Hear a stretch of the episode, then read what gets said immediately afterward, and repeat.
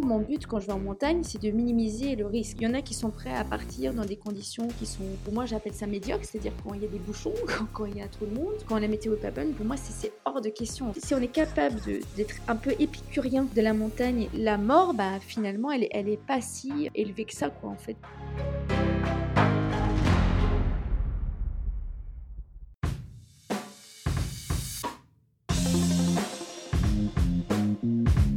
Hello hello, c'est Loïc Blanchard, le créateur et host du podcast indépendant Les Frappés. Je suis un ancien sportif de haut niveau, aujourd'hui reconverti en sportif aventureux, mais aussi entrepreneur, coach et préparateur mental certifié. Passionné d'outdoor et de défis en tout genre, j'ai voulu créer une communauté autour des valeurs de résilience, de dépassement de soi et de détermination, en vous offrant chaque semaine des conversations inspirantes avec des invités incroyables issus d'univers très variés. J'ai reçu aussi bien des athlètes olympiques que des entrepreneurs à succès, des aventurières professionnelles ou encore des anciens des forces spéciales. Leur point commun, la passion pour leur projet et l'audace de se lancer. Alors fonçons ensemble découvrir mon invité de la semaine. Excellente écoute à vous les frappés.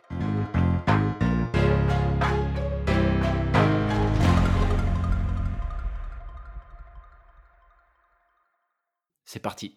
Salut Hélène, bienvenue sur le podcast. Salut Loïc. Ravi euh, de t'accueillir euh, aujourd'hui. Un grand, grand merci de t'être euh, libéré après ta longue garde pour pouvoir nous partager un petit peu bah, ton parcours et aussi et surtout un, accomplissement récent puisque bah, tu vas nous en dire plus, mais tu, viens de, tu viens de réaliser un exploit il y a quelques semaines au Népal. Euh, mais voilà, je n'en dis pas plus. Je te laisse, euh, je te laisse nous expliquer qui tu es et ce que tu fais. Bah, je te remercie de m'accueillir aujourd'hui. Euh, merci beaucoup pour, pour ton temps. donc, ouais, je me présente. Donc, je suis Hélène Douin, j'ai 27 ans et je suis interne en 9e année de médecine et en 3e année de spécialisation en anesthésie et réanimation. J'effectue en ce moment mon, semestre de réanimation à Auxerre. Euh, voilà, et puis euh, j'ai mené un, double projet, comme tu as dit, à la fois de, de gravir l'Everest euh, en mois de mai de cette année, et puis une campagne de dons pour notre recherche médicale française. Waouh! Donc juste pour être sûr que tout le monde a bien compris, tu as atteint le sommet de l'Everest il y a quelques semaines. C'est bien ça? C'est cela. Incroyable, ok. Euh, sachant qu'il y a une petite particularité, euh, tu es la plus jeune française à l'avoir réalisé, c'est bien ça? Oui, c'est ça, c'est ça. Génial. Ben écoute, je suis euh, impatient que tu nous en dises un petit peu, que tu nous en dises un petit peu plus sur bah, sur cet incroyable défi que tu as réussi à, à, mener à bien. Mais peut-être avant ça, tu pourrais peut-être nous expliquer euh, le cheminement qu'il y a eu. Euh, qu'est-ce qui fait que tu, as, tu en es arrivé bah, à, prendre l'avion pour le Népal et à te dire allez hop, je, je vais passer euh, plusieurs semaines, plusieurs mois à me préparer pour, pour atteindre le plus haut sommet du monde? bah, c'est un long parcours. ça, fait, ça, fait, plus de, plus de 20 ans que, que j'ai mis peu part. Je pense que voilà, j'ai cheminé depuis mon enfance puisque ma mère elle est savoyarde et que j'ai passé toutes mes vacances d'été et d'hiver à la montagne à faire de l'escalade, de la marche, du VTT, du ski de fond, du ski alpin. Et puis bah, progressivement, bah, en famille, on fait voilà, des, montagnes. ensuite, mon premier glacier, donc à 11 ans. Tous les ans, on fait des glaciers. Après, j'ai fait mon premier 4000, j'avais 16 ans, le Grand Paradis. Voilà, toujours en famille, de manière très ludique, très sympa. Puis voilà, j'ai fait avec deux copines le Mont Blanc quand j'avais 20 ans par la voie des Trois Monts.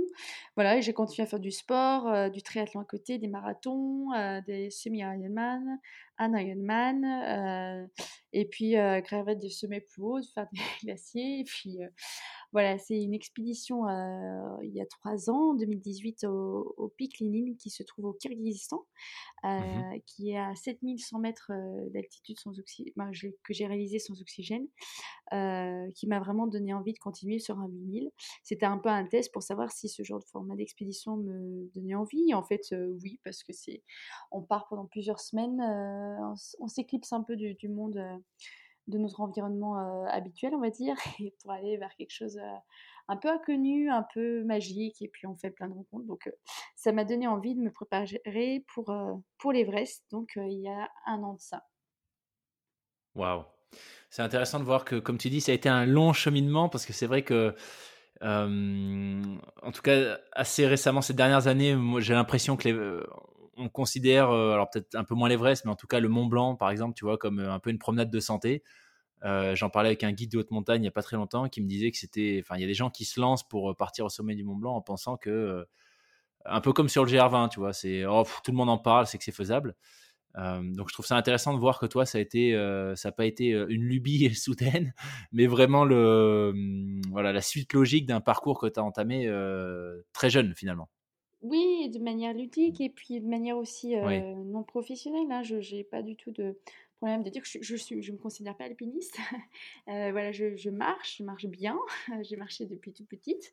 Et puis, et puis que ce soit dans les Alpes françaises ou, dans d'autres montagnes, en fait, j'ai toujours suivi euh, un, guide que, et que, que, j'admire non seulement pour son expertise, mais aussi pour ce, pour, pour ce qu'il permet d'offrir, de, d'offrir c'est-à-dire de partir marcher sur des endroits, bah, dans des endroits un peu insolites. Donc voilà, je, mmh.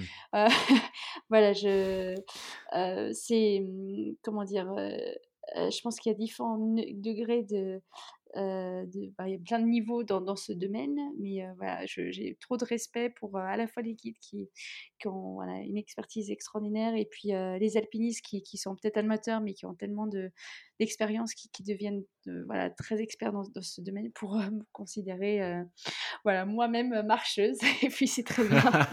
voilà. Donc une marcheuse au sommet de l'Everest plutôt qu'une alpiniste. c'est intéressant. c'est génial. Génial. Et qu'est-ce que tu trouves dans toutes ces disciplines, ces pratiques assez variées hein, J'ai l'impression de ce que tu disais, tu as énuméré plein de, sports différents. mais le point commun, c'est que enfin, tous se font plutôt en montagne, ou enfin pas, pas, pas essentiellement, mais un certain nombre quand même en montagne, et en tout cas tous en extérieur. Qu'est-ce que, qu'est-ce que ça t'apporte, cette enfin, ces différentes pratiques, qu'est-ce qu'elles t'apportent?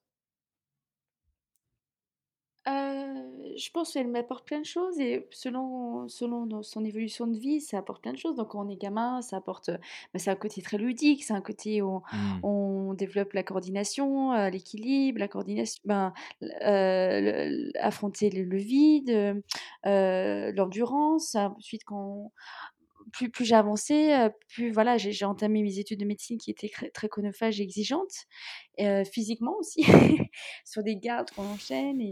Et, et, en fait, ça, ça, là, ça un équilibre de vie, en fait, tout simplement. En fait, je ne peux pas m'adonner à des énormes horaires à l'hôpital et à donner de l'énergie pour les autres, hein, pour des patients, pour leurs familles, sans avoir suffisamment d'énergie moi-même. Donc aujourd'hui, c'est plutôt quelque chose qui me, qui me, donne de l'énergie, en fait, qui me procure. Et c'est vrai que la, nature, être dehors, d'autant plus quand, quand, il y a du relief, c'est vraiment c'est quelque chose qui est très, très énergisant.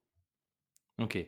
Donc, oui, une forme de, de contrepoids peut-être à, tout ce qu'implique ta, ta, formation actuelle qui visiblement exige beaucoup de toi. Euh, donc c'est vraiment un équilibre hein, de ce que tu dis. Ouais, c'est ça, un peu. Ouais. je pense que c'est. Je pense qu'aujourd'hui, je, je, je, je, suis saine dans mon, dans mon corps et dans, dans ma tête pour pouvoir exercer euh, grâce en partie euh, à, ce, à ces sports-là. Tout à fait. Mais du coup, euh, puisque tu l'as dit, tu n'es pas, euh, pas une, une, alpiniste ou une, marcheuse, comme tu te décris, euh, professionnelle. Mais à, quoi est-ce que ça ressemble une semaine type quand tu as un projet comme, euh, comme l'Everest qui est en train de se mmh. préparer? T'as des horaires aménagés, t'as des. Ah non. Comment tu fais ça Ah non, je bosse plus de 60 heures par semaine, j'ai des semaines parfois à 100 oh la Vache. non, non. Donc, non, non. Euh, alors en fait, euh, voilà, dans notre, euh, mon cursus, j'ai des semestres plus ou moins chronophages, on va dire. Donc j'ai commencé mon projet il y a un an où j'étais dans un semestre un peu qui me permettait d'avoir un peu plus de temps, qui était moins chronophage que d'autres. Donc j'ai pu mener, en fait, il y a plusieurs phases hein, dans cette expédition. Il y a, pour moi, ce qui était le plus difficile, finalement, ça a été de trouver les fonds. Donc, à la fois, j'ai fait une levée de, sponsors en, interviewant des sportifs euh, de haut niveau des équipes de France qui m'ont soutenu. Donc, il m'a couvert finalement qu'une partie, une petite partie de, mon budget. Et puis, la majeure partie de mon budget, en fait, je n'avais pas les sous. Donc, je suis allée euh, en Angleterre. j'ai pris, voilà, j'ai pris du temps off de mon cursus. Donc, j'étais en réanimation Covid l'année dernière pendant la première vague. Tout l'été, j'ai continué à faire des, des, gardes en réanimation. Et en novembre, je suis partie, cette fois-ci en Angleterre, affronter le Covid en Angleterre aux urgences et travailler comme médecin intérimaire parce que voilà, on, on est très bien rémunéré. Et j'ai pu financer ainsi l'expédition. Donc ça, c'est une grosse partie. Je pense que ça conditionne d'ailleurs beaucoup ce genre de projet, en fait, où le facteur limitant peut être le facteur financier. Après, il y a la partie préparation du matériel. Donc ça, en tant que femme aussi, il n'y a pas forcément les pièces qu'on peut trouver facilement en France, parce qu'il n'y a pas beaucoup de femmes qui font ce genre de choses. Donc ça, ça m'a pris un peu de temps de, bien euh, organiser le matériel. Et après, il y a, voilà, tout à fait, il y a préparation mentale. Donc j'avais fait depuis l'été dernier, mais non seulement pour le sport, mais aussi finalement pour mon, mon travail en réanimation qui, qui, qui qui me chamboule un peu, on va dire, un travail avec un préparateur mental hypnothérapeute, donc sur six mois. Et puis au niveau physique, alors c'est vrai que ça a été contraint par mon rythme de garde et à l'hôpital qui était assez intense. Mais euh, voilà, on trouve toujours du temps pour faire de l'endurance, de la course à pied, du, vélo et puis des stages de trail euh, quand j'ai pu en vacances, stages de, glace, euh, de techniques de glace à Chamonix aussi l'été et l'hiver. Donc voilà, on arrive, je pense que quand il y a un projet qui, nous donne vraiment envie, je pense que je pense qu'il y a moyen de vraiment chercher euh, les, les, éléments, les personnes, les, ce qu'il faut pour pouvoir euh, réunir les ressources et puis, euh, et puis réaliser un projet. Waouh! Écoute, ça fait à peine 10 minutes qu'on parle, je suis déjà, déjà complètement scotché. donc, non mais tu vois, c'est quand même complètement incroyable puisque bon, le Covid a chamboulé euh, un certain nombre de choses et je pense que la plupart des gens ont, été impactés par, par tout ce que ça a impliqué. Mais toi, tu as juste réussi à monter un projet pour gravir l'Everest, euh, réunir les fonds sans être pro et en étant en réanimation Covid. Donc euh, voilà, je ne sais pas vraiment ce qui manquait au tableau pour en faire une histoire complètement folle, mais waouh, c'est assez incroyable. je te remercie, mais c'est vrai que c'est ça, Covid, ça a été une période très difficile pour, pour, pour tous. Sur différents plans. Il y en a c'est le deuil, il y en a c'est la maladie, il y en a c'est le niveau professionnel et, d'autres au niveau relationnel, émotionnel. Donc on a tous été impactés effectivement par, cette période hein, qui, nous, qui nous secoue tous. Hein. Mmh. Oui, clairement. Et peut-être pour qu'on se rende compte un petit peu de l'ampleur euh, d'une expédition euh, pour, pour, pour, euh, pour, le sommet de l'Everest, est-ce que tu peux nous rappeler le budget que tu as, dû, as dû rassembler? Alors, je crois que le, le, ah, je, je, perds mes mots ce soir. Je crois que le, le poste le plus important, c'est pour le visa, si je ne me trompe pas, quelque chose comme 20 ou 30 000 dollars mmh, Alors, donc le visa et tout, parce qu'il y a le visa principal et tous les autres visas, c'est 12 000 dollars. Ah, c'est 12 000 dollars. Et après, les agences, ça dépend quelle agence on prend. Donc moi, l'agence, si vous voulez, ça, ça, a été 33 000 dollars plus les 12 000 de, de visa, donc 45 000. Et après, il faut rajouter, bah, moi j'ai eu beaucoup d'investissements dans du matériel, je suis aussi, bah, j'ai eu des journées aussi avec des, un guide, donc j'ai eu des frais supplémentaires. Donc euh, c'est vrai que le budget, il est plutôt autour de, de 60 000 dollars au total, quoi. Tout à fait. Waouh, donc ce qui est quand même, euh, ce qui est quand même conséquent. C'est ça, c'est ça le plus dur d'ailleurs, je trouve, hein, c'est ça. Ouais. Oui, parce qu'en fait, c'est assez simple hein, pour, pour celles et ceux qui ne seraient pas trop familières de, de comment, comment sont organisées les ascensions, euh, en tout cas au, Népal. Euh, il y a, bon, spécifiquement pour l'Everest, mais pour d'autres sommets aussi, il y a des visas, en fait. Euh, donc, des sortes, en fait, c'est des permis d'ascension. Oui, c'est ça. et qui sont plus ou moins onéreux. Et en l'occurrence, pour l'Everest, bah pour l'Everest, c'est oui, c'est plus de 10 000 dollars. Donc, euh, mais en même temps, sans ça, c'est impossible de monter en fait. Tout à fait, mais en même temps, je pense que c'est.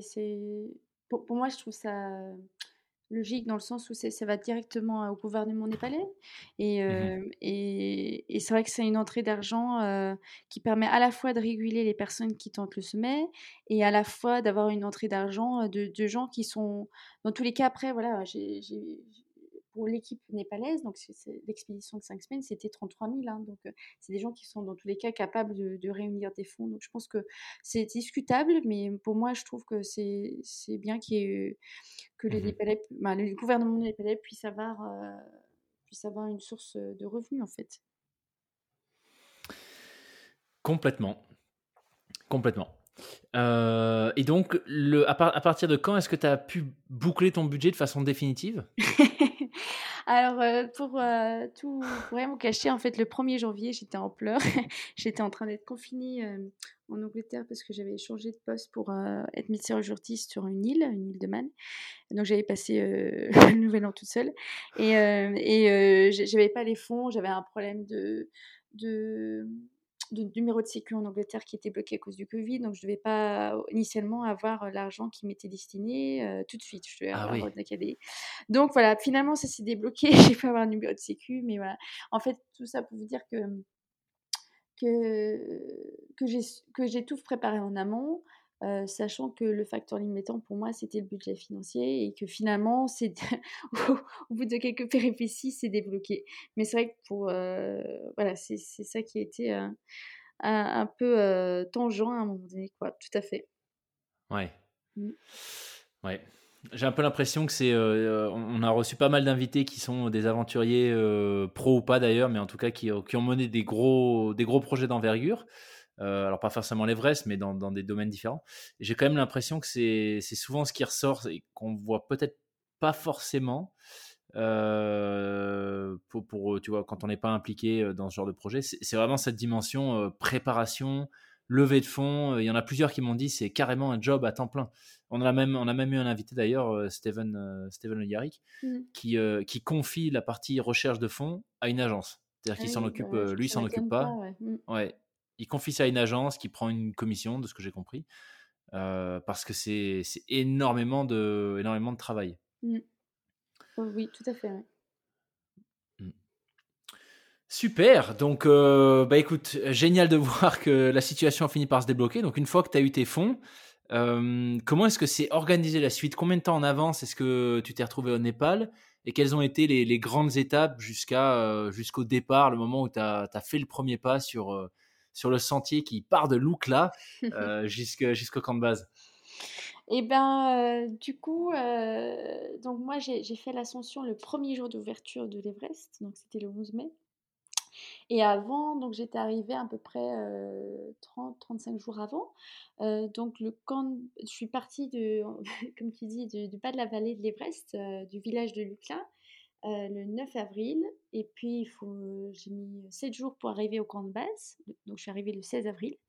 Et mmh après, euh, là, euh, c'est la période d'acclimatation. Alors, il y a eu beaucoup de neige, donc, l'acclimatation était, était restreinte. Donc, j'ai fait un sommet, un premier sommet qui est pas très loin du camp de base, à 6100 mètres d'altitude, donc qui s'appelle le Le Boucher. Donc, c'était très agréable mmh parce qu'on a eu une belle vue à distance de l'Everest. Et puis après, je suis revenue au camp de base et je trouve voilà, que moi, j'ai une particularité, c'est pas très fréquent, mais je m'acclimate plutôt très bien en altitude. Donc, contrairement à beaucoup de gens qui font ce qu'on appelle des allers-retours, des rotations, on appelle ça, entre le camp de base, donc qui est situé à 5300 mètres d'altitude, et les camps supérieurs. Donc, les camps, c'est en fait un lieu où il y a des tentes. Donc il y a le camp 1, 2, 3, 4.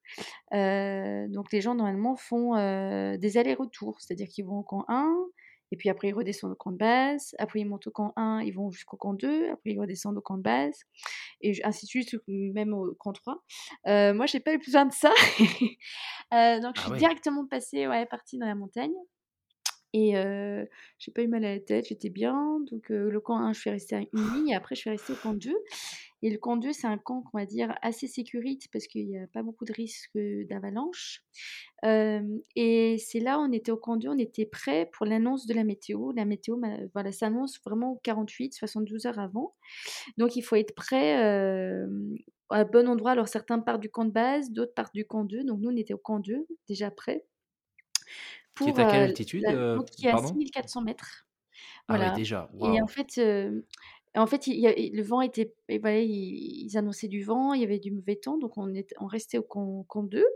Et après, il y a eu l'annonce que la météo serait bonne pour le 11 mai, qui serait la première journée d'ouverture. Donc il fallait absolument être pour la première journée d'ouverture parce que parce que c'est là où il y a le moins de monde. Et puis et puis voilà. Donc donc c'était super. On est parti le 9 mai du camp 2 au 3, donc qui est à 7100 mètres. Donc là, on avait l'oxygène. donc il faut savoir qu'il y a 99% des gens qui font le l'Everest, qui normalement c'est ce que je suis, qui, qui, font avec oxygène en fait. Tout le monde fait avec oxygène, y compris les, les, Népalais. Alors les Népalais, ils sont, ils sont très très forts. Ah, voilà, c'est des alpinistes pour le coup. Et, et, ils ont besoin de moins d'oxygène, mais ils ont quand même toujours de l'oxygène. Après, le 10 mai, on est parti du camp 3 jusqu'au camp 4. Donc, camp 4 qui est quasiment à 8000.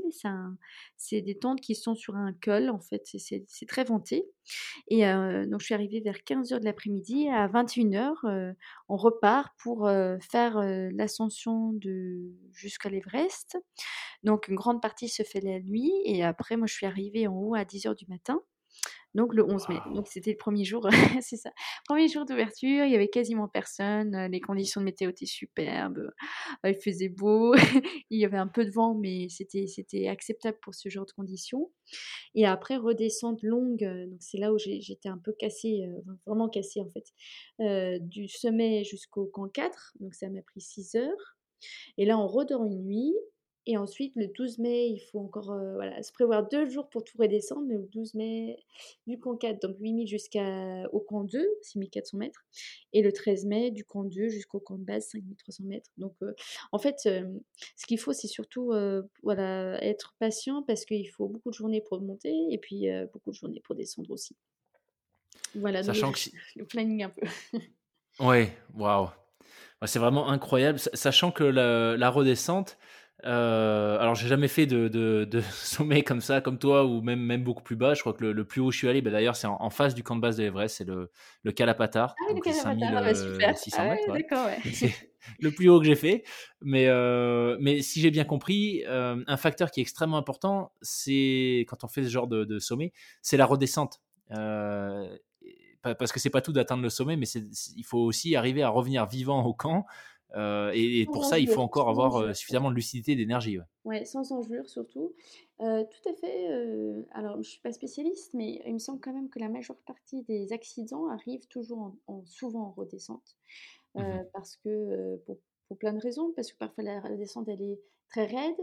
Euh, parfois, c'est plus simple à monter qu'à descendre certains passages, ou parce que les gens euh, sont trop épuisés entre guillemets à, monter, donc on pas assez d'énergie pour être concentré et vigilant pour la descente. Donc, je suis pas une spécialiste, mais effectivement, euh, la redescente, c'est là où, il faut redoubler de vigilance. Tout à fait. Mmh. Sachant que si, entre le, le, camp 1 et le camp 2, c'est là où tu as un passage quand même relativement délicat. Que ce soit à l'aller ou au retour d'ailleurs. Tout à fait. Euh, qui, c'est, en fait, c'est le, glacier qui s'effondre en blocs de glace. Donc, ils appellent ça en anglais icefall. Et puis, effectivement, c'est là où il faut euh, faire attention parce qu'il y a des blocs de glace qui peuvent, euh, qui peuvent tomber ou on peut facilement se louper, entre guillemets, sur des échelles horizontales ou tomber dans une crevasse. Donc, c'est vrai que c'est, c'est, c'est, c'est vers la fin, justement, où il faut d'autant plus avoir une vigilance. Tout à fait. Ouais. Et donc toi, quand tu es descendu, euh, est-ce que tu croisais euh, des cohortes d'alpinistes en chemin pour le sommet?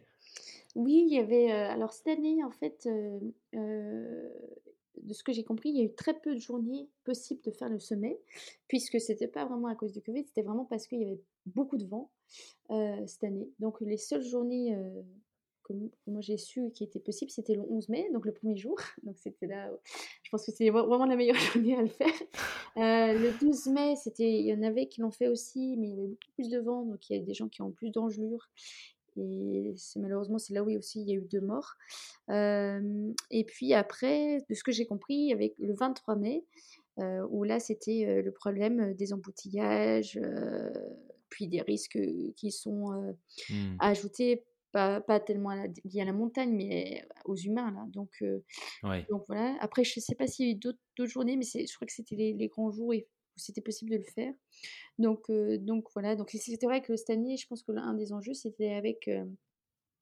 bah, moi, j'avais fait mes recherches en amont pour être avec une, une très bonne équipe de Népalais qui savait que qu'il fallait faire le, le, plus tôt possible ce mec, tout à fait. Waouh donc là, c'est aussi savoir bien s'entourer. Hein. Oui, faire des recherches en amont, c'est ça. des investigations en amont, c'est ça. Ouais, super. Euh, et tu disais que tu as la chance euh, de pas forcément être sensible au mal d'altitude. Euh, et là, pour le coup, pour l'avoir subi, c'est vraiment une chance. de de pas trop être affecté par ça. Mais est-ce que est-ce que tu as quand même fini par avoir des symptômes au-delà du camp 2 quand, quand tu t'es mise à utiliser de l'oxygène ou même pas? Pas du tout. Alors, le seul, Ah ouais. c'était au tout début, entre Lucla et le camp de base, quand je suis arrivée autour de 4000 mètres. Là, je commençais à avoir juste un mal de tête le soir de 2 heures. Pendant 2 heures, je prenais un doliprane. Mais après, voilà, je, je pense que ça dépend vraiment des physiologies de chacun. Et c'est pour ça que justement, ce, ces histoires de, de, de rotation, dans la montagne, je pense qu'elle n'est pas toujours applicable à, tous les individus qui ont des physiologies Mmh différentes en fait. Donc peut-être que pour certains, ils ont vraiment besoin de faire monter, descendre, monter, descendre pour s'acclimater, mais pour des gens comme moi, en fait, où on monte, on n'a pas mal à la tête, il n'y a, a, pas de justification. D'autant plus que, comme tu l'as bien dit, il y a des passages qui sont très dangereux, notamment en bas. Donc c'est pas anodin de faire trois fois dans le même passage dangereux en fait. Ouais. Donc il y a d'autres enjeux aussi qu'il faut prendre en compte. C'est, c'est pas anodin non plus de faire des rotations, à la fois de s'épuiser parce qu'à chaque fois on utilise de l'énergie, mais aussi on, met en danger soi-même et surtout son, ben, son équipe quoi. Donc donc je pense que ça dépend. C'est pour ça que le pic Lénine en fait c'était un test il y a trois ans parce que j'ai fait le 7100 mètres sans oxygène en deux semaines. Et donc, j'étais montée sans oxygène en deux semaines à 7000 mètres. Donc, je pense que c'est aussi, voilà, ça montrait que mon corps réagit. Après, je, voilà, j'ai des précautions. C'est vrai que mes connaissances en médecine me fait bien comprendre comment fonctionne le cœur, les poumons, les vaisseaux. Donc, j'optimise tout ça par une bonne hydratation, en gardant ma fréquence cardiaque la plus basse possible, voilà, en, en, faisant attention à ne pas prendre froid, donc il y a aussi des choses un peu préventives, mais effectivement, je pense que ça dépend un peu des physiologies de chacun, et puis il faut faire en fonction de, de son corps à soi. C'est ça. C'est super intéressant. surtout sur l'aspect, bah, c'est ce que tu dis, en fait, on peut pas vraiment le prévoir. et moi, je sais que même quand je, quand je faisais plus de sport que ce que j'en fais quand, aujourd'hui ou quand j'étais parti au Népal, ça me vexait un peu, tu vois, de me retrouver en altitude et d'avoir un énorme mal de crâne, de de plus arriver à dormir la nuit. Enfin, mmh. moi, pour le coup, les deux, trois fois où je suis monté au-dessus de 4000, euh, je l'ai de façon sévère. Et il y mmh. avait des gens à côté de moi qui n'étaient pas, pas particulièrement euh, euh, actifs, mmh. qui étaient pas du tout sensibles à ça. Et, donc, j'avais fini par regarder. Et c'est vrai que, comme tu dis, visiblement, il y a, en tout cas, c'est pas encore expliqué d'un point de vue physiologique. C'est juste qu'il y a des, des, gens qui l'ont, des gens qui l'ont pas. Et on ne sait pas vraiment expliquer le pourquoi en fait. Ouais, après quand même, ce qui ressort, c'est que plus on est lent, d'autant plus dans cette période initiale, moins on, fait une contrainte, si vous voulez, sur le, si tu veux, pardon, sur le cœur et sur les poumons. Donc, de ce que j'ai pu quand même lire, le plus important, c'est de rester le plus lent possible pour avoir une fréquence cardiaque vraiment lente euh, d'autant plus dans la phase initiale, et un maximum, en fait, laisser le corps euh, se reposer pour pouvoir produire ces globules rouges. Quoi. Euh, c'est la seule chose que j'ai pu voir. Mais voilà, je ne suis pas spécialiste non plus en, en, médecine de haute montagne. J'ai seulement les choses que j'ai pu lire. Quoi. Ouais. Et, et, donc, toi, si j'ai bien compris, tu as fait d'une traite euh, camp de base, hein, c'est ça? Euh, Ah oui, alors à chaque fois, oui, c'était 8 jours pour 7, 7, jours pour monter. Donc après, oui, euh, chez Mazar, tout à fait, il y avait une journée où on était euh, euh, tranquillement autour de chez Mazar. Donc oui, c'était le planning, tout à fait. On a monté en une semaine, c'est ça. Oui, j'allais te demander si si tu pouvais, euh, si on pouvait revenir euh, quand même sur l'ascension jusqu'au sommet, vraiment cette dernière partie, parce que tu en parles avec beaucoup d'humilité, comme si c'était, euh, tu vois, bon voilà, tu es allé au sommet et puis tu es redescendu. Mais, je serais quand même curieux de savoir, tu vois, quand tu as appris, par exemple, tu étais au camp 2, je crois, hein, quand tu as eu la confirmation de la fenêtre, c'est ça? Ouais. Qu'est-ce qui s'est passé dans ta tête à ce moment-là? Comment se sont passés les 3-4 jours entre le moment où tu es parti du camp 2 et le moment où tu y es revenu, mmh. tu vois, s'il y a eu des phases que tu avais préparées, notamment avec ton, ton préparateur mental, s'il y a des choses qui sont, qui sont survenues pour lesquelles tu t'étais préparé spécifiquement. Enfin voilà, peut-être si tu peux nous faire un, petit zoom sur ces 3-4 jours, ce, serait, ce serait super intéressant. Alors, oui, avec plaisir. Donc, alors, déjà, avant de faire le zoom, je pense que, voilà, je voudrais juste dire, ben, voilà, comme, quoi je suis, euh, euh, je, suis, mon métier c'est d'être médecin, euh, mais voilà, une, une, de mes passions effectivement c'est d'être, faire de la marche en montagne. je, je, me considère pas alpiniste parce que j'ai trop de respect pour les gens qui sont vraiment alpinistes. et en fait, voilà, pour redire que j'étais vraiment avec une, une, équipe donc, de guides. À chaque fois que j'ai fait en France ou ailleurs, j'étais avec des guides. Là, j'étais avec une équipe de guides, d'alpinistes népalais que j'ai vraiment rencontré parce que, pour plusieurs raisons, parce qu'il y avait beaucoup de temps, j'ai pu discuter avec eux, on a joué aux cartes, on a parlé de tradition, c'était que des hommes, donc j'étais la seule homme, femme pardon, sur, sur cette équipe, et on était à peu près 25 personnes au total, il y avait... ah oui. Donc, moi, une Française, un Argentin, un Norvégien, et après, il y avait, c'était super, une troupe de six Canadiens euh, dont, deux étaient alpinistes et euh, quatre qui étaient en train de rester au camp de base. Et tous montent un, énorme documentaire euh, sur ces Sherpas et notamment du, chef Sherpa du groupe, qui, pour lequel c'était sa 20e fois à l'Everest. Donc voilà, son frère, c'était sa 14e fois à l'Everest. donc voilà, c'était un, un, documentaire donc réalisé qui, va sortir dans les festivals l'année prochaine. Donc je vous inviterai à le regarder parce que je pense que ça va être vraiment génial. Ça s'appelle Everest Dark, donc qui, est complètement centré sur les, Népalais, sur comment ils ont, sur ces dernières décennies, une, une notoriété internationale qui s'est finie notamment en, beauté cet hiver avec le succès du mmh une équipe d'Alpedez, euh, dont j'ai rencontré le chef de cette équipe, euh, Ming Magie, euh, qui était en fait le cousin germain de, mon guide. donc voilà, des, très grands alpinistes, à la fois parce que voilà, c'est leur montagne, ils connaissent. Je pense que aussi, ce que j'ai bien compris, c'est que des guides, aussi ce que j'ai pu comprendre, c'est qu'ils ils sont très forts aussi dans, les montagnes où ils pratiquent leur alpinisme, parce que l'alpinisme euh, dans les Alpes est très technique et il n'y a pas les mêmes difficultés que l'alpinisme dans les Himalayas, qui, qui, euh, qui prend d'autres aspects. Donc, euh, donc voilà, j'ai eu beaucoup de chance de côtoyer toute cette communauté de, de Sherpas euh, qui, qui, comprennent aussi leurs enjeux, pour certains leurs rêves, euh, les difficultés pour eux. pour certains, voilà, c'est leur gagne-pain. Pour d'autres, c'est une façon d'avoir une fenêtre un peu de notoriété au niveau international. Donc il y, a plein d'enjeux et du coup, j'ai voilà, énormément de respect et de considération pour eux je, n'ai pas peur à dire. Moi, je, suis je les ai suivis. Donc, il y a des guides qui, qui emmènent les clients et dans tous les cas, euh, il y a une nécessité de, d'équipe, en fait, que ce soit des Népalais qui montent à l'Everest. Mmh par exemple, Ming Magie a monté ses trois sœurs népalaises euh, qui ont fait l'Everest le 12 mai. Euh, mais tout le monde a besoin d'une énorme structure de logistique et de, gens, en fait. C'est, c'est une genre de montagne, de ce que j'ai pu comprendre, qui est tellement dangereuse que la seule façon, entre guillemets, de diminuer le risque de mort, c'est de partir en équipe. donc là, il y avait à la fois donc alors, des gens qui restent au camp de base, notamment les cuisiniers qui font un travail exceptionnel parce qu'ils sont tout le temps dans des vapeurs d'eau, ils font monter l'eau, ils chauffent l'eau pour des soupes, alors parfois il fait très froid dehors.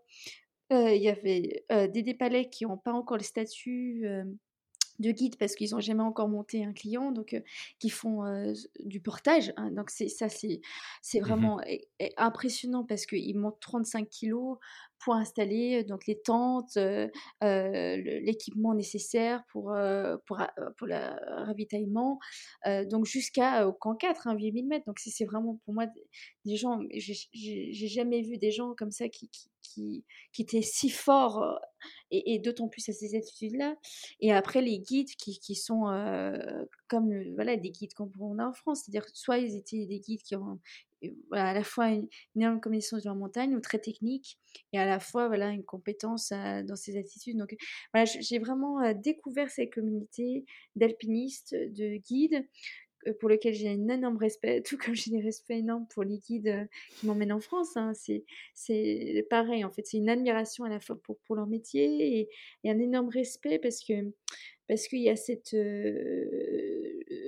Euh, je prends conscience qui, qui m'emmène dans des lieux insolites en, en engageant aussi... Euh, leur vie.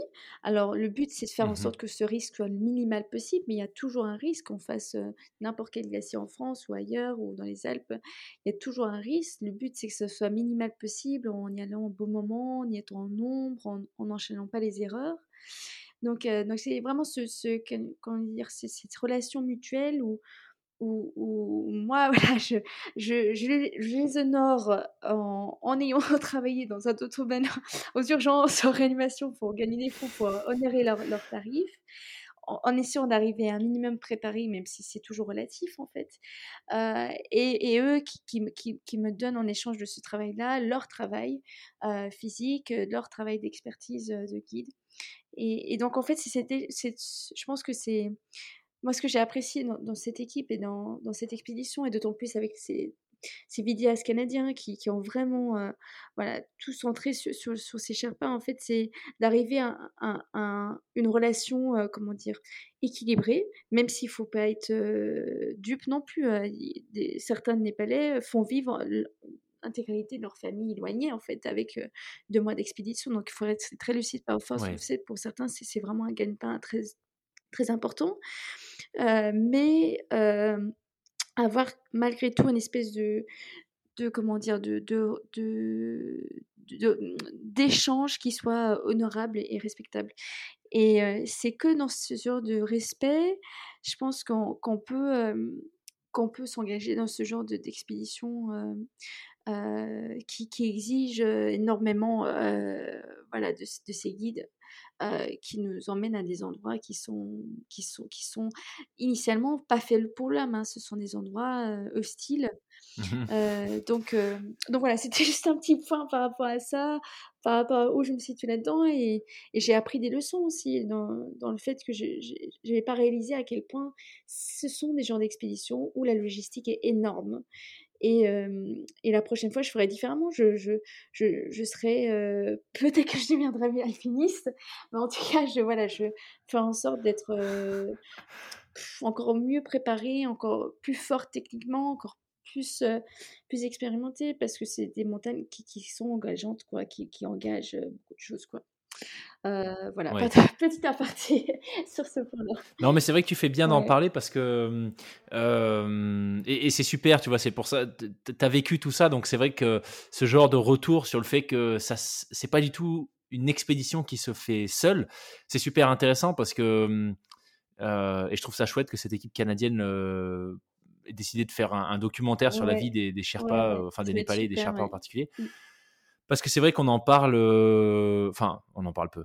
Euh, si on fait pas l'effort d'aller chercher quand on n'est pas dans le milieu, c'est vrai qu'on voit plutôt le planter de drapeau au sommet euh, par le client et pas forcément les 30 personnes qu'il y a derrière qui ont établi toute la chaîne logistique, etc. Par exemple, 20 fois l'Everest, en fait, c'est on est à d'autres oui, niveaux. Exactement, ouais, c'est clair. C'est pour ça que j'ai tellement de respect pour eux en tant qu'alpinistes. Euh, il y a certains qui ne s'appellent pas guides, malheureusement, parce que c'est une question de statut, de hiérarchie, mais ils sont, ils sont des alpinistes et c'est pour ça que je ne considère pas du tout à, à ce niveau-là, parce que c'est tout. C'est à la fois aussi leur. Euh, pour beaucoup, ils ont un énorme respect pour la montagne. Il y a une célébration bouddhiste pardon, qui, qui se fait avant d'aller de, d'aller euh, sur, sur l'Everest.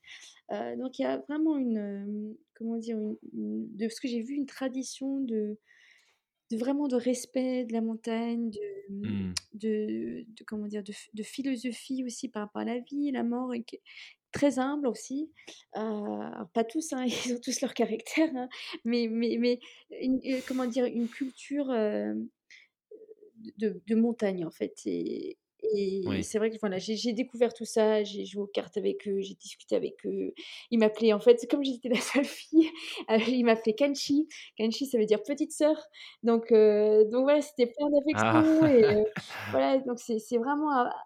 En fait, c'est vraiment été un partage et a vraiment été quelque chose pour moi. Ces rencontres-là, vraiment, m'ont vraiment nourri, en fait. Voilà. Génial. Waouh! Bah écoute, euh, merci, euh, merci d'avoir ouvert cette parenthèse euh, encore une fois. super intéressant de voir, tu vois, quelle a été toi ta perspective et de, de c'est vrai de remettre un petit peu, remettre un petit peu les projecteurs sur sur ces personnes sans qui tout simplement ça pourrait difficilement se faire. Bah, c'est, ouais, ça en fait. Mais c'est comme un guide en France, hein, c'est, pareil. Hein. Ils engagent pareil leur vie et, ils mettent en place toutes leurs compétences pour pouvoir euh, voilà, offrir quelque chose d'extraordinaire à, qui le suit. C'est ça. Super. Et alors justement, une fois que cette fameuse fenêtre météo est annoncée, euh, comment est-ce que ça s'organise avec, euh, avec l'équipe euh, que ce soit les autres, les autres clients ou, ou même les, les, guides, quelles sont les étapes par lesquelles vous passez avant de, de vous lancer effectivement? Donc en fait, ce qui est, ce qui est, ce qui est super, c'est que donc il y a toujours les chefs d'équipe euh, et le chef d'équipe était au champ.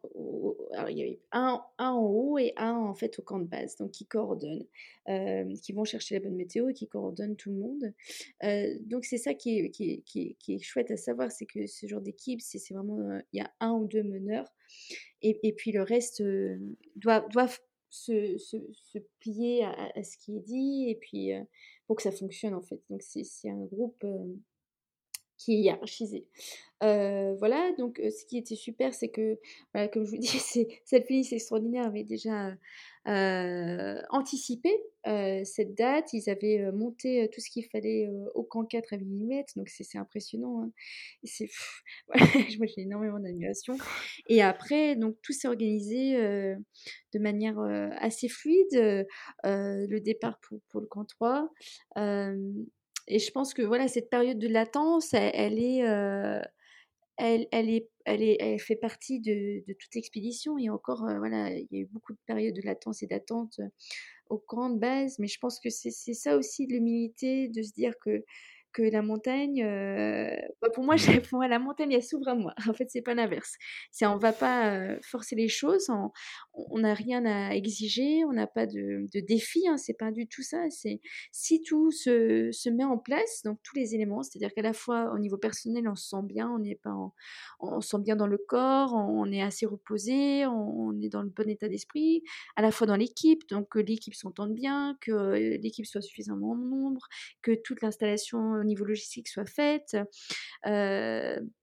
Quand tous les éléments sont, sont, en place, et eh ben, c'est vraiment la cerise sur le gâteau qu'il y ait une météo qui s'ouvre et, que en fait c'est vraiment la montagne qui pour moi ouvre ouvre une voie un, jour et, c'est une grâce en quelque sorte en fait que que, tout s'aligne. Euh, je, pense que euh, voilà même en n'étant pas alpiniste mais j'ai vraiment une culture de la montagne depuis toute petite et, et on, sait très bien que voilà parfois on, planifie les choses et bah ça se passe pas mais c'est pas grave on réessayera une autre fois une autre année parce que c'est comme ça la montagne. La montagne a ses caprices et euh, et voilà, il se trouve que là, bah, comme souvent tous les ans, mais voilà, cette année, tout s'est ouvert et puis voilà, il y a une fenêtre et, et, c'est extraordinaire. Et, si on, a fait en sorte de minimiser les risques d'accident, si, tout est en place, et ben, et ben pourquoi pas tenter le sommet à ce moment-là? Donc c'est, je pense que c'est aussi cette cette disposition de, ouais, de gratitude, en fait, euh, mmh. qui, qui, est constante. Hein. Moi, j'ai été en, en, état un peu de, de grâce euh, tout le long de ce projet depuis un an, finalement, parce que j'ai rencontré des gens extraordinaires. Et tout le long de cette expédition, parce que j'ai rencontré aussi euh, des, des, gens extraordinaires, les vidéastes, les, les, Népalais, j'ai rencontré aussi les médecins du, du camp de base népalais. j'ai passé des journées avec eux. Donc, en fait, pour moi, tout ça, c'est un, un, voilà, c'est un enchaînement de de, de, de journées où on est en état, pour moi, de, de plénitude. C'est-à-dire que on profite justement de, de ce cheminement et, et, et c'est sûr que finalement, effectivement, euh, la fenêtre qui s'annonce est, est un de ces jours-là, mais finalement pas plus de poids que les autres jours où on a rencontré des gens mmh. extraordinaires. Donc euh, voilà, ça c'est comment, comment je le perçois en tout cas. C'est super intéressant, euh, comme tu dis, de voir que ça a été pour toi l'aventure et l'expédition euh, en général, la finalité, c'était pas forcément euh, le sommet, mais, mais bien euh, tout le cheminement et les rencontres que tu as pu faire. C'est super parce intéressant. en montagne, on, ne choisit pas. C'est la montagne qui, qui, dit si elle nous ouvre une porte un jour. Mais c'est pas à nous de choisir, en fait. Et, et, ça, faut être prêt. mais c'est normal, il hein, faut, faut, être prêt à dire bah, c'est pas la bonne année, bah, ce sera un autre moment. Alors, même si on a engagé énormément de fonds, mais justement, je pense que c'est ça qui est, qui est le garde-fou, c'est arriver malgré l'investissement personnel, émotionnel depuis un an financier, arriver à, à, voir que ce qui nous nourrit, c'est ce cheminement en, soi en fait. Euh, et c'est ça, je pense que le garde-fou qui nous permet de rester à peu près lucide et de ne pas s'aventurer euh, avec euh, trop de dangers, trop de risques, parce qu'on veut le semer à tout prix. Quoi. Mmh. Ouais, ouais, ouais. Et, justement, enfin, j'ai souvent lu des histoires d'alpinistes qui, euh, tu vois, à un moment donné, décidaient de faire demi-tour euh, pour pouvoir, euh, même s'ils pouvaient atteindre le sommet, mais l'objectif c'était vraiment de, redescendre. Est-ce que c'est un critère Est-ce qu'il y a des critères que vous définissez en avance avec, avec vos coéquipiers, avec les, les lead Sherpa sur, sur quoi est-ce qu'on garde un œil pour décider si on continue ou si on fait demi-tour? Est-ce que c'est juste d'une barrière horaire ou est-ce qu'il y a d'autres éléments? le, le, principal facteur, c'est la météo. Donc, de moi, ce que j'ai compris, surtout le vent, en fait. donc, on part uniquement quand on sait que la météo sera impeccable. Et d'ailleurs, ce que j'ai pu comprendre, c'est que voilà, ces Népalais-là, ces alpinistes, ils, avaient, ils ont une source. ils, vont, ils payent très cher une source de, de, personnes qui sont spécialisées sur la météo de la montagne et qui peuvent vraiment dire euh, quelle, quelle, est la fenêtre? Donc, c'est, je pense qu'au-delà de, des barrières horaires, c'est vraiment euh, euh, d'y aller le bonjour et non seulement la météo, mais comme je dis aussi les facteurs humains. Donc, pas où il y a le moins de monde possible aussi. Ok. Mm. Et, et, par rapport à cette ascension et du coup au facteur, au facteur humain, à quoi est-ce que toi tu t'étais préparé spécifiquement avec, avec ce préparateur mental que, que tu mentionnais un peu plus tôt?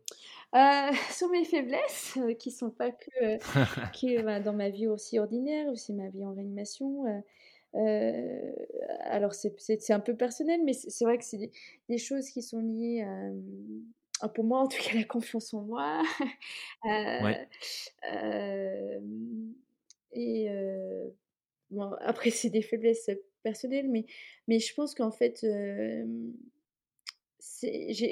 pour moi aussi, euh, ma formation en tant qu'interne en réanimation, c'est une formation, euh, euh, c'est une préparation mentale. Parce que j'enchaîne des gardes, bah là j'enchaîne des gardes de 35 heures, j'enchaîne des semaines 70, 100 heures, 120 heures. Euh, tant au niveau physique qu'au niveau mental, parce qu'on est face à des patients auxquels on, on, annonce à 30% des, familles et euh, la mortalité, en fait, la mort. Hein, c'est, tout ça aussi, c'est pour moi une préparation mentale. On apprend à être organisé, on apprend à être systématique, on apprend à gérer euh, plein de patients qui vont mal en même temps, donc on priorise. Et en mmh. même temps, en fait, toute la préparation aussi pour moi, c'est c'est rester très calme. C'est-à-dire qu'en face de nous, on a quelqu'un qui est en train de mourir et à qui il faut faire des choses et on reste très calme parce que plus on est calme, plus on arrive à réfléchir.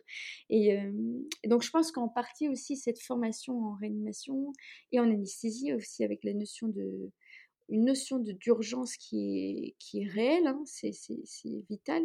je pense que ça, c'est aussi une préparation mentale. et, je, vois bien que voilà, mon rapport par rapport au temps, voilà, moi aussi, médecine, pour moi, c'est 13 ans pour être formée complètement. ce rapport au temps, voilà, un projet qui est d'un an et finalement une expédition de 5 semaines, en, comparaison, c'est pas grand-chose. Donc, donc voilà, je pense qu'en partie, même si ma, voilà, je ne cache pas, hein, je, trouve que mon internat est exigeant, euh, énergivore, euh, mais je pense que ça me, ça me forme aussi sur un plan euh, humain, psychologique et mental aussi. Quoi. Mmh. Et en quoi est-ce que ton expédition sur l'Everest te sera utile ou, ou va changer peut-être ton approche de ton internat? Euh, bah, c'est plutôt l'inverse, c'est comment, euh, mon internat aussi m'a donné envie de faire l'Everest aussi. Euh, voilà, je vois des personnes alors en ce moment, je suis en réanimation, adulte, donc ça commence à partir de 18 ans, mais je vois des gens de 18-19 ans, des gens très jeunes qui qui meurent, hein, donc donc je pense que c'est plutôt ça, en fait, qui me fait réaliser que il y a quelque chose qu'on partage tous, peu importe d'où on vient, on est tous mortels. Et c'est personne n'y échappe. Il n'y a ni l'argent, ni les connaissances, ni les raisons, ni rien qui, qui nous fait échapper à, à cette euh, finalité. Euh, et, et que il faut euh, savoir comment dire, mettre en avant les projets qui nous font vibrer. chacun ses mmh. projets, voilà, comme, comme dit certains, chacun leur Everest, mais c'est vraiment ça, c'est chacun ont leur, défis, leur, euh, leur, leur sommet à, gravir, peu importe le domaine. Euh, chacun a aussi ces, choses qui le font vibrer. En fait, pour moi, effectivement, euh, quand je suis sur un glacier, euh, je vibre de plaisir, je, je vibre de, de, jouissance, je suis en connexion avec le monde, mais, mais chacun vibre avec le monde de manière différente. Il y en a, c'est en, en, jouant de la musique, il y en a qui sont en, faisant une, un énorme travail intellectuel et, et, faire des avancées en recherche médicale, j'en parlerai après. Il y en a, voilà, ch chacun à, des choses qui, les font vraiment vibrer de plaisir. Et je pense que ce qui est important, c'est de ne pas louper ça, pas louper ce qui vraiment nous, nous, fait un plaisir, mais non seulement à court terme, mais aussi sur le long terme. Et c'est ça qui nous motive à, s'engager sur des projets euh, qui demandent plus d'investissement, qui nous demandent plus de temps, mais qui nous font aussi cette, cette autre part de jouissance euh, qui dure aussi. Super. Alors, tu as, évoqué un point très intéressant sur... Euh ta préparation pour cette expédition, du fait par ton, ton ah, comment est-ce dit ça, ton, exposition, le fait que tu sois, tu sois au contact de, bah, de la mort. Euh, et je serais curieux d'avoir ton point de vue sur justement la mort en haute montagne. ou en tout cas, est-ce que toi, tu as eu l'impression quand tu étais sur l'Everest ou d'autres tes expéditions précédentes que c'est un univers, la haute montagne, dans lequel euh, bah, il, faut s'y habituer à ça, à cette notion de, mort. Euh, et je te pose la question parce que bah, moi je suis. Alors tu dis que tu n'es pas alpiniste, mais alors si toi tu n'es pas alpiniste, moi je le suis euh, encore moins. Et les, rares fois où je me suis retrouvé en haute montagne, c'est vrai que c'est une notion qui m'a un peu heurté de plein fouet, que j'avais pas du tout anticipé, tu vois. Et euh, je me suis retrouvé plusieurs fois, euh, bah, notamment à Gokyo, qui est un, village euh, au pied d'un glacier pas très loin de Namche Bassar, qui est à 4000 et quelques. Et quand j'ai fait mon trek au Népal, on s'est réveillé un matin et on, on nous annonce qu'il bah, y a eu deux morts dans la nuit dans le petit refuge à côté de, où on dormait nous, tu vois. Et pour beaucoup de Népalais qui étaient habitués du circuit, c'était bon, bah, c'était un événement évidemment triste, mais bon, c'était un événement, comme il y a tant de morts sur l'Everest. Donc je serais curieux de savoir si, c'est quelque chose que toi aussi tu as ressenti, euh, le fait que c'est un, petit peu omniprésent euh, en haute montagne, cette notion de, bah, ouais, de, vie fragile? Euh, c'est une super question. Alors moi, je, suis, j'évolue, hein, j'ai que 27 ans, donc du pas de 27 ans.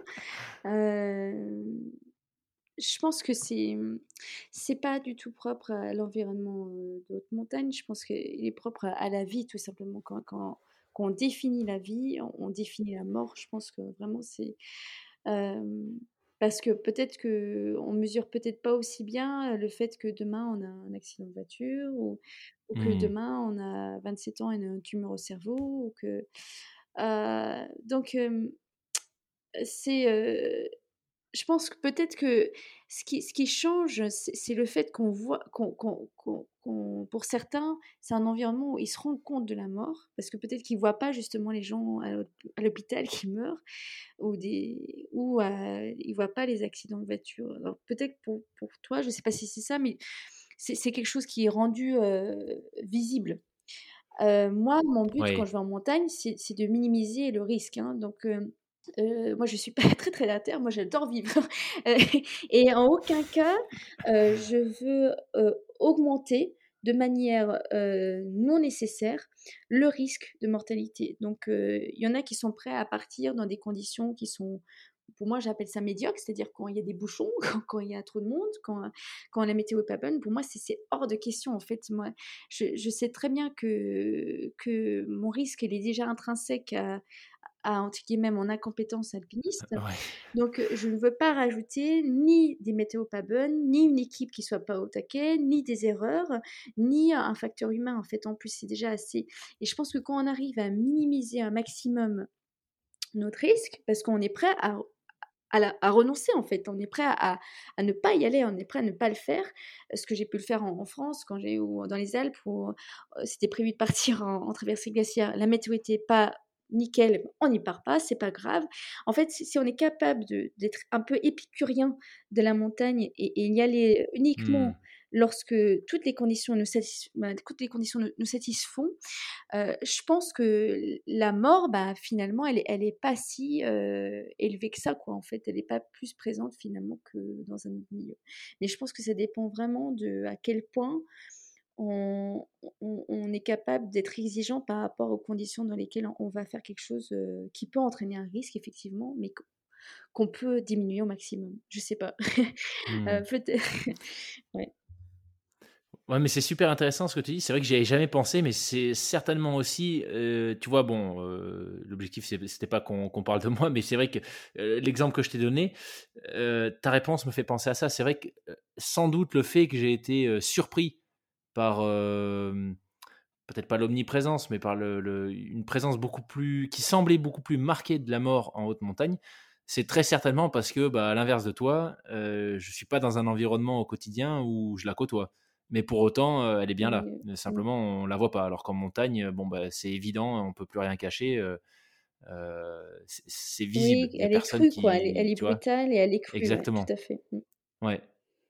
Super intéressant écoute, pour repartir et, finir cette ascension avec toi, mais pour repartir sur quelque chose de plus positif, et je sais pas si tu es OK pour le partager parce que, comme tu disais, toute ton expédition, c'était aussi visiblement quelque chose de très personnel et où tu allais rechercher cette communion avec, avec la nature que tu évoquais. Mais si tu es OK pour nous le partager, comment, comment est-ce que se sont passés les, tout derniers instants avant que tu arrives au sommet, est-ce que ça a été particulier C'est vrai que tu vois, spontanément, j'aurais tendance à dire ça, ça, a sans doute été des moments incroyables, mais est-ce que ça a vraiment été le cas ou est-ce que bon bah c'était c'était les derniers pas et puis étais contente, mais mais voilà, sans, forcément réaliser tout de suite ce que tu venais d'accomplir ouais, c'est une super question, mais je pense que ça dépend vraiment de ce qu'on définit comme étant notre objectif. Et, moi, mon objectif, euh, c'était de rester concentré jusqu'à la fin, c'est-à-dire jusqu'à ce que je sois en bas, à camp de base.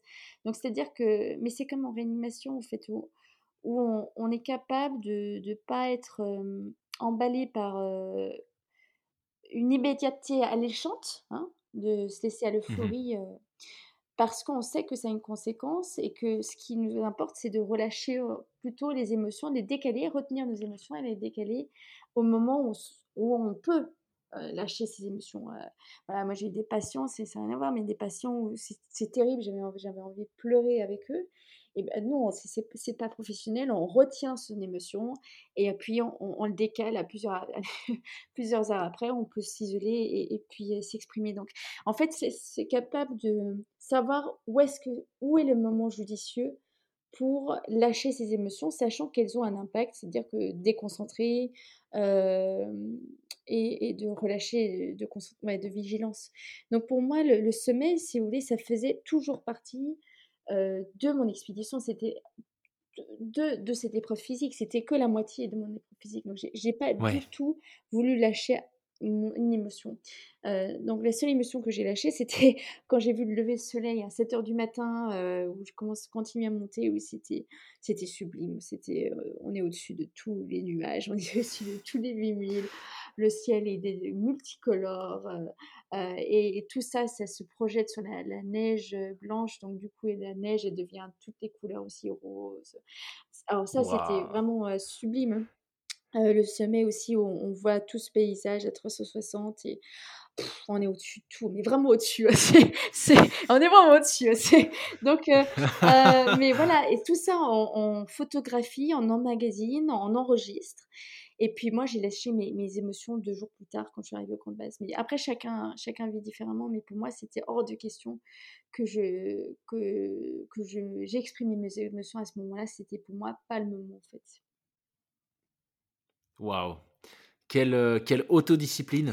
mais, euh, mais bon, comme tu dis, si c'est si c'est le, facteur clé pour euh, revenir, pour limiter au maximum les risques d'accident, c'est clair que ça fait sens. Mais en tout cas, sacrée, sacrée autodiscipline. Voilà. Après, chacun voit des choses différemment.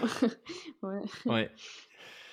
Super. Euh, eh bien, écoute, génial. Merci pour, pour ce superbe récit et ces, ces, très belles réflexions sur, sur ton ascension. en introduction, tu nous disais qu'il il y a eu, y a eu l'ascension évidemment de l'Everest, qui a déjà été un exploit incroyable. Mais si je me trompe pas, tu t'es aussi engagé pour, pour des causes qui sont importantes pour toi. Peut-être que tu pourrais nous en dire un peu avec plus. plaisir. Je, je vais dire deux mots. Donc en ce moment, je suis en train de faire un, un deuxième sommet qui est très dur, qui est, mais qui est, qui est passionnant, qui est celui d'une levée de campagne de dons pour notre recherche médicale euh, publique euh, française euh, de l'INSERM. Et plus particulièrement, je veux soutenir le laboratoire du professeur Fabien Zoulim, chez qui j'ai pu faire un stage en fait en, en, recherche et qui se spécialise sur les hépatites B. Donc voilà, c'est une campagne de dons individuelle. Donc j'invite à, tous ceux qui veulent voilà, voir de belles photos de l'Everest que je poste euh, régulièrement sur mes comptes Instagram et Facebook, Hélène sur l'Everest, de venir me suivre et en même temps je parle de, pourquoi je soutiens cette équipe, pourquoi je soutiens la recherche euh, médicale et sur l'hépatite B, pourquoi c'est important de le faire en ce moment, euh, d'autant plus en période Covid où on se rend compte que, que la recherche médicale c'est la seule clé pour anticiper les crises en fait sans sans les PCR qui ont été développés il y a que 20 ans, sans des méthodes de production de masse, de, vaccination. Euh, tout ça, ce serait, voilà, la crise aurait été encore plus vécue autrement. Donc, c'est vraiment important de soutenir en amont la recherche médicale et aussi viser aussi à moyen et long terme. Et soutenir non seulement, bien sûr, euh, les patients qui sont atteints du Covid, et ça c'est indispensable en ce moment, mais ne pas oublier aussi toutes les autres maladies pour lesquelles les patients ont besoin de mmh soutien. Donc voilà, donc je partage tout ça sur mes réseaux. Je fais aussi une campagne, un appel aux entreprises qui souhaitent me soutenir avec voilà toute l'entièreté des dons individuels des entreprises vont à l'INSERM intégralement. Vous pouvez aussi bénéficier d'une déduction fiscale de 66% du montant versé quand vous êtes une entreprise. voilà, de me soutenir, votre logo pourra apparaître à côté de mon projet, sur mes réseaux. Donc voilà, contactez-moi directement par message, Instagram, Facebook, Hélène sur l'Everest. Et puis, bah, je vous partage tout ce projet. Et puis, voilà, l'idée, c'est vraiment de, je pense, de garder espoir, de savoir qu'on on peut anticiper les choses, on peut soutenir les choses et surtout viser aussi à moyen long terme. Et puis, qu'ensemble, voilà, on, peut, voilà, à, notre petite échelle individuelle, on, peut essayer de changer un peu les choses. Génial. Est-ce que ça, c'est un projet que tu avais aussi associé à, ton expédition sur l'Everest? Tout à fait. En fait, ça fait un an que je le mène. voilà, j'ai une interview, j'ai fait réaliser une interview avec le professeur Zulim euh, en anglais. Il faut toucher aussi la communauté internationale, euh, que vous pouvez visionner sur ma chaîne YouTube, Hélène sur l'Everest, euh, où il explique voilà, les enjeux de l'hépatite B, pourquoi il faut soutenir la recherche en ce moment, et les traitements très prometteurs qui sont en cours de phase d'essai clinique. Donc voilà, vous aurez plus d'informations sur, ce, sur, ce, sur cette recherche que je soutiens. Génial. Génial. Bah écoute, je mettrai tous les liens euh, en description, comme ça, euh, ce, sera, ce sera super facile pour les gens d'aller euh, d'aller regarder tout ça et d'aller bah, de, de, pouvoir contribuer. finalement, c'est un peu, c'est quand même un peu ça l'essentiel. en tout cas, c'est passionnant de voir que moi j'ai un peu l'impression que tu, tu comment dire, me dire La personne qui rend jaloux, tu vois, tu te dis mais c'est pas possible. Interne, elle travaille 60 heures par semaine, elle monte sur l'Everest, elle, elle participe à des projets pour la recherche médicale.